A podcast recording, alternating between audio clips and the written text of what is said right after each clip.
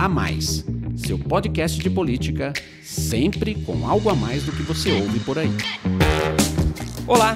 Tem início agora um novo episódio do podcast A Mais, o podcast de política da FSB Comunicação. E hoje vamos conversar sobre a nova pesquisa Veja FSB de avaliação do governo Bolsonaro. Os números publicados pela Veja Online em 13 de fevereiro de 2020 também simulam cenários eleitorais para a disputa presidencial de 2022. O levantamento foi realizado pelo Instituto FSB Pesquisa, que ouviu 2 mil pessoas em todo o Brasil entre os dias 7 e 10 de fevereiro. Eu sou Rafael Lisboa, diretor na FSB e vou mediar um bate-papo com o nosso analista político, Alon Feuerwerker, e o Marcelo Tokaski, que é diretor do Instituto FSB Pesquisa. E é para o Marcelo que eu faço a primeira pergunta, que é sobre como os brasileiros estão avaliando o governo neste início de 2020. Passado mais de um ano do início da administração Bolsonaro, Marcelo, o que revelam os números dessa nova pesquisa? Olá, Rafael, Alon e ouvintes. É um prazer estar de volta aqui no podcast A Mais da FSB Comunicação para falar sobre a mais nova rodada da pesquisa Veja FSB de avaliação de governo. E o que essa primeira pesquisa do ano mostra é de fato uma melhora na avaliação do governo Bolsonaro. O percentual de ótimo e bom, ele subiu de 31% em dezembro para 36% agora. É a primeira vez que acontece uma variação fora das, dos limites da margem de erro da pesquisa. O Bolsonaro tinha 30% de ótimo e bom em agosto, ele oscilou para 33 em outubro, depois em dezembro ele oscilou para 31 e agora em fevereiro ele aparece com 36% de ótimo e bom. Do outro lado da régua, né, o percentual de brasileiros que avaliam o governo como ruim ou péssimo, ele recuou de 35 para 31%. Com isso, Rafael, é a primeira vez desde o início da série histórica, em agosto, que há mais gente avaliando como ótimo e bom do que como ruim e péssimo o governo Bolsonaro. Outro dado que corrobora essa melhora na avaliação é o índice de aprovação da forma como o presidente governa o país. Em dezembro, 44% da população aprovavam e 46% desaprovavam, o que era ali uma certa divisão entre aprovar ou desaprovar a forma como o presidente Bolsonaro governa o Brasil. Agora, a gente tem 50% dos brasileiros aprovando a forma de governar, contra 44% desaprovando. De novo, é a primeira vez em que a fatia dos que aprovam é maior do que a fatia dos que reprovam a forma de governar. E provavelmente, Rafael, Alon e ouvintes, essa melhora na avaliação do governo está ligada a uma percepção de alguma recuperação na economia. Chama atenção o crescimento do combate ao desemprego como uma das duas áreas que mais melhoraram desde o início do governo na percepção dos brasileiros. Até dezembro, apenas 14% dos entrevistados citavam essa questão como uma das duas áreas de melhor performance. Agora, 24% disseram que o combate ao desemprego é uma das coisas que mais melhoraram no país desde o início do atual governo, perdendo apenas para o combate à corrupção e para a segurança pública. Essa pode ser uma das explicações para a melhora nos índices de avaliação do governo e de aprovação também da forma de governar do presidente. A pesquisa mostra então que o índice de quem considera o governo ótimo e bom subiu acima da margem de erro e pela primeira vez supera a taxa de ruim e péssimo. Como disse aí o Marcelo, a maioria hoje aprova a administração do presidente Bolsonaro. 50% contra 44% que desaprovam. Nos três levantamentos anteriores, o cenário era de empate técnico, com ligeira vantagem numérica para a desaprovação. Alon, aqui você atribui essa melhora na avaliação do presidente. Você acha mesmo que tem a ver com uma melhora na percepção da economia? Olá, Rafael. Olá, Marcelo. Olá, ouvintes.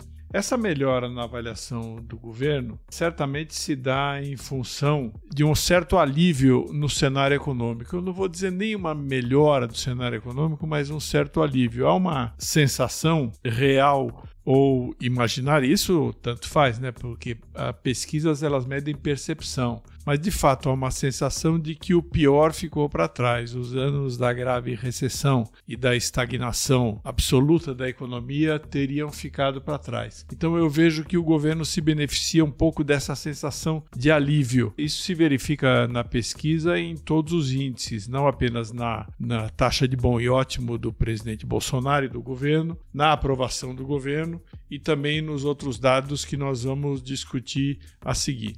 Mas certamente isso aí se vincula à questão da economia. Tem um outro aspecto, que é a redução das taxas de criminalidade e violência. É, e o governo, por ter um presidente bastante vocal em relação a essas questões, e por ter o ministro Sérgio Moro na pasta da Justiça, ele acaba capitalizando naturalmente uma parte é, desse sentimento de que a situação de segurança pública melhorou. E de fato melhorou, como os índices é, confirmam. Uma boa parte dessa melhora se deve à ação dos governadores, mas a política não necessariamente é justa. O fato é que, justa ou injustamente, o governo federal está capitalizando politicamente uma parte desse efeito de satisfação com a redução da criminalidade. Então, quando a gente olha é, a melhora na avaliação do governo e do presidente e as áreas que são mais bem avaliadas do governo, combate à corrupção, segurança pública e a luta contra o desemprego, você acha que existe uma conexão direta? Olha, a percepção de que o governo combate a corrupção e que trabalha para melhorar a segurança pública já vinha sendo notada nas pesquisas anteriores. O que mudou nessa pesquisa é que a ideia de que o governo trabalha bem no combate ao desemprego, na criação de empregos, ela saltou de 14 para 24%, que é um, de fato um aumento expressivo no índice. Então eu só posso acreditar essa melhora no ambiente à questão da economia, especificamente à questão do emprego. Talvez as pessoas ainda não estejam ganhando os empregos, conseguindo os empregos na taxa desejada, mas a esperança de, de ganhar um emprego melhorou e isso certamente está ajudando o governo. Ô Marcelo, esse crescimento da aprovação do governo Bolsonaro refletiu também em um melhor desempenho do presidente nas simulações para a eleição de 2022? Em comparação aos levantamentos anteriores, Bolsonaro aparece mais competitivo nessa pesquisa? Sim, Rafael. O presidente Bolsonaro ele não só manteve o seu capital político, como de alguma maneira ele ampliou esse capital político um pouco. Tá? Então, no primeiro cenário, o cenário de primeiro turno, em que a, o Bolsonaro é o candidato né, à reeleição e o candidato mais forte, é, em segundo lugar, é Fernando Haddad, do PT, o Bolsonaro saltou de 33% para 37% das intenções de voto. A diferença que ele abriu agora contra o petista Haddad, ele, ela subiu de 18 pontos percentuais em dezembro para 24 pontos percentuais agora. Né? Então, uma liderança aí muito mais folgada num cenário que de alguma maneira reproduz aí o que aconteceu é, nas eleições de 2018. No cenário de primeiro turno, em que o candidato do PT seria Lula, né? é uma hipótese, o Lula está solto, mas ele continua por enquanto inelegível. Mas nesse cenário contra Lula, o Bolsonaro mantém a mesma vantagem apertada que ele tinha em dezembro. Tá? Ele teria hoje 31% dos votos, contra 28% do ex-presidente Lula. Em dezembro, era 32 a 29, praticamente o mesmo dado, uma diferença aí pequena de 3 pontos percentuais, o que dá um empate técnico, né? No limite da margem de erro, que é de 2 pontos percentuais para cima ou para baixo, a gente teria aí uma diferença de 3 pontos percentuais, o que configura um empate técnico entre os dois. O Bolsonaro também mantém a sua vantagem em primeiro turno em um cenário em que ele é testado confrontando o seu ministro aí mais forte, né, o ministro Sérgio Moro da, da Justiça e Segurança Pública. O Bolsonaro ficaria em primeiro, com 28% dos votos contra 17% de Moro. E nas simulações de segundo turno, o Bolsonaro continua vencendo com bastante folga os candidatos Haddad, Luciano Huck e João Dória. Contra Lula, num eventual segundo turno, o Bolsonaro ampliou agora em fevereiro a sua vantagem. O Lula manteve os mesmos 40% de intenção de voto que ele tinha lá em dezembro, mas o Bolsonaro subiu de 45 para 48. Então a diferença entre os dois aí, que era de 5 pontos percentuais pró-Bolsonaro, ela foi ampliada aí para 8 pontos percentuais. Agora, eu gostaria de destacar aqui né, um confronto no eventual segundo turno entre Bolsonaro e Moro. Né? O Moro é o único nome que de fato faria frente ao Bolsonaro em um eventual segundo turno. Tá? Em dezembro, os dois empatavam em 36% para cada um nas intenções de voto nessa simulação. Agora, o Moro teria 39% e o Bolsonaro teria 37%, uma diferença de dois pontos percentuais que tecnicamente é considerado um empate. Né? Agora, o que a gente precisa ressaltar, e eu tenho dito isso, já disse isso em outros podcasts nossos, inclusive, é que enfim, obviamente, né, o, o, segundo turno ele vem depois do primeiro turno. Né? E a dificuldade do Moro seria, de fato, chegar a um segundo turno. Por quê? Ele teria que, no primeiro turno, desbancar um candidato de esquerda, provavelmente, que seria Lula, ou um candidato alimentado pelo ex-presidente Lula. Quando a gente olha para os microdados da pesquisa, a gente percebe que o Moro e o Bolsonaro, eles têm praticamente o mesmo perfil de voto. Quando a gente olha por sexo, por idade, por renda, por escolaridade, né? são as mesmas, praticamente o mesmo perfil de eleitor que vota em Bolsonaro ou em Moro. Então, se a gente fizer uma analogia aí de uma corrida ou de uma prova de natação, eles estão correndo na mesma raia, no mesmo espaço. Né?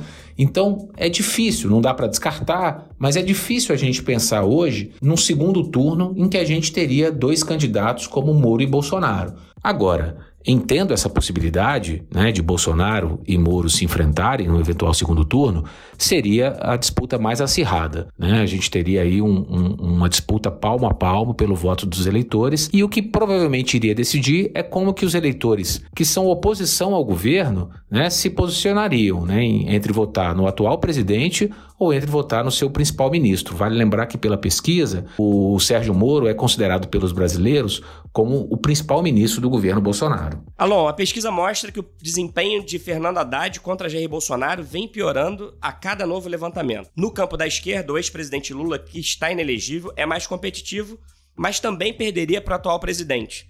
No campo da direita, o candidato que surge mais forte na disputa contra o Bolsonaro é o ministro da Justiça, Sérgio Moro, que até parece em um empate técnico com o presidente no eventual segundo turno, mas teria dificuldade de passar do primeiro turno.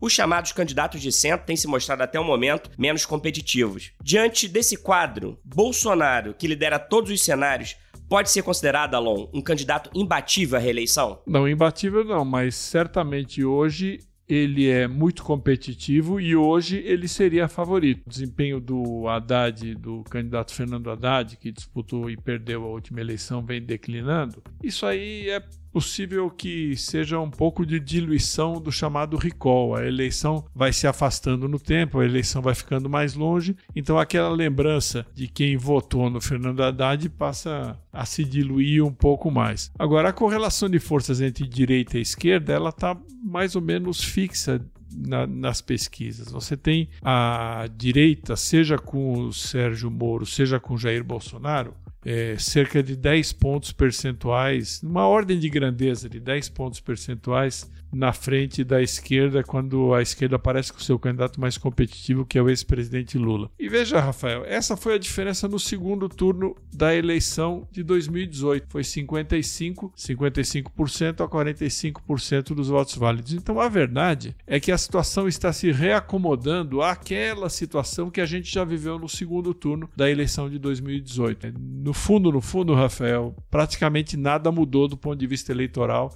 desde aquela época. O Marcelo, ainda faltam mais de dois anos para a eleição presidencial. E é justamente por isso que a pesquisa avalia também o potencial de voto de cada pré-candidato, levando em consideração a rejeição e o grau de conhecimento que o eleitor tem sobre ele. Nesse recorte da pesquisa é que se observam os nomes com mais ou menos potencial de crescimento até 2022. O que esses números revelam? A gente testou na pesquisa o grau de conhecimento, o potencial de voto e a rejeição que os brasileiros têm a alguns potenciais candidatos a presidente tá?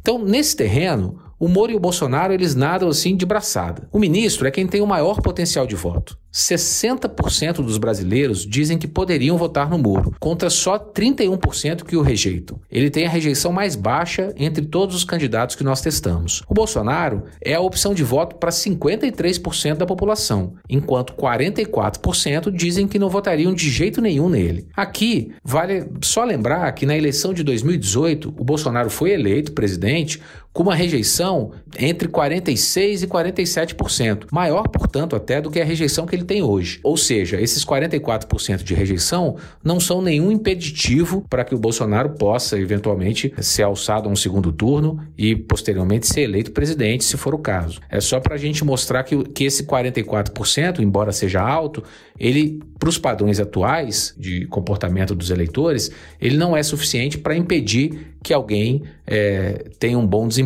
eleitoral. O terceiro maior potencial de voto é do Luciano Huck, 46% dos brasileiros dizem que poderiam votar no apresentador de TV. Ele vem quase empatado em termos de potencial de voto, né, com o ex-presidente Lula, que tem 45% dos brasileiros dizendo que poderiam votar nele. A diferença entre os dois é na rejeição. O Huck, ele é rejeitado, tem seu nome rejeitado por só 47% dos eleitores, enquanto o Lula tem uma rejeição de 54%. Para vocês terem uma ideia, a rejeição do Lula só é menor do que o seu companheiro de partido, Fernando Haddad, que é rejeitado por 57% dos entrevistados. Qual é a questão em relação a essa rejeição do Lula? Ele é muito rejeitado pelos eleitores das regiões Sudeste, Sul, Norte e Centro-Oeste do país. O que ele continua muito forte ainda é no Nordeste, onde o potencial de voto dele, que na média do país é, é 45%, no Nordeste a gente tem 62% dos eleitores dizendo que poderiam votar em Lula. Só que o que acontece é que o Nordeste representa em torno aí de 21, 22% do eleitorado total do Brasil. E esses 62% aí de potencial de voto no Nordeste não são suficientes aí para melhorar, para garantir um, um, bom desempenho em termos nacionais da candidatura do Lula. Ele tem aí um potencial de voto de 45%, que é muito limitado pela alta rejeição que ele tem nas demais regiões brasileiras, à exceção do Nordeste. E aí, para finalizar, cabe destacar só o caso do governador de São Paulo, João Dória, que vem sendo aventado aí como um potencial candidato do PSDB. Né?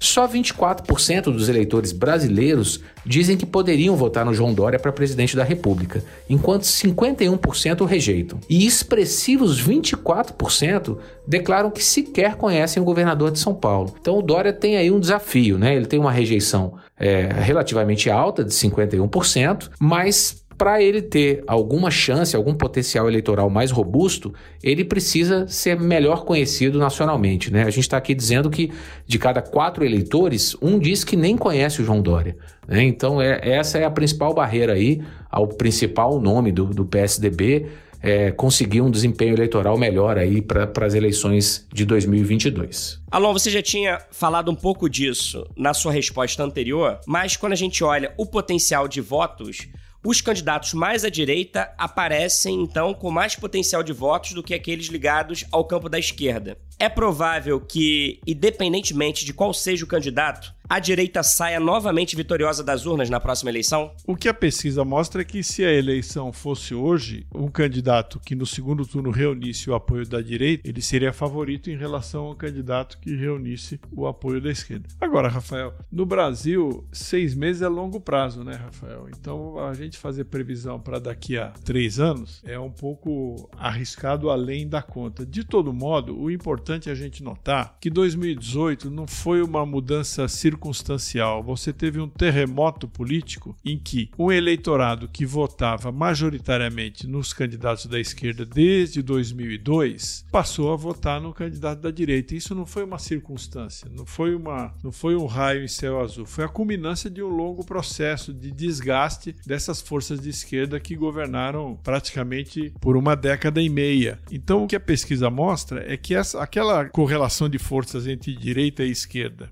que se estabeleceu no processo eleitoral de 2018, essa correlação de forças permanece. Agora, se ela vai permanecer é, até daqui a três anos, aí realmente a gente vai ter que acompanhar nas próximas pesquisas e ver qual é o desenvolvimento da situação. Bom, e assim chegamos ao fim de mais um podcast a mais. Muito obrigado, Alon, e ao Marcelo também, pelas análises da mais nova pesquisa Veja FSB, que revelou melhora na avaliação do governo Bolsonaro, aprovado hoje pela maioria dos brasileiros. O presidente continua liderando todos os cenários para 2022. A pesquisa mostrou também que, no momento, os candidatos à direita têm mais potencial de votos do que os da esquerda na corrida presidencial. Obrigado a você que nos acompanhou em mais esse bate-papo. Até o próximo episódio.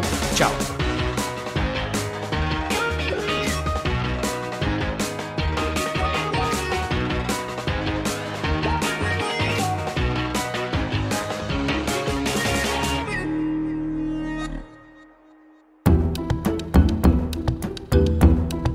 Esse podcast é uma produção FSB Comunicação.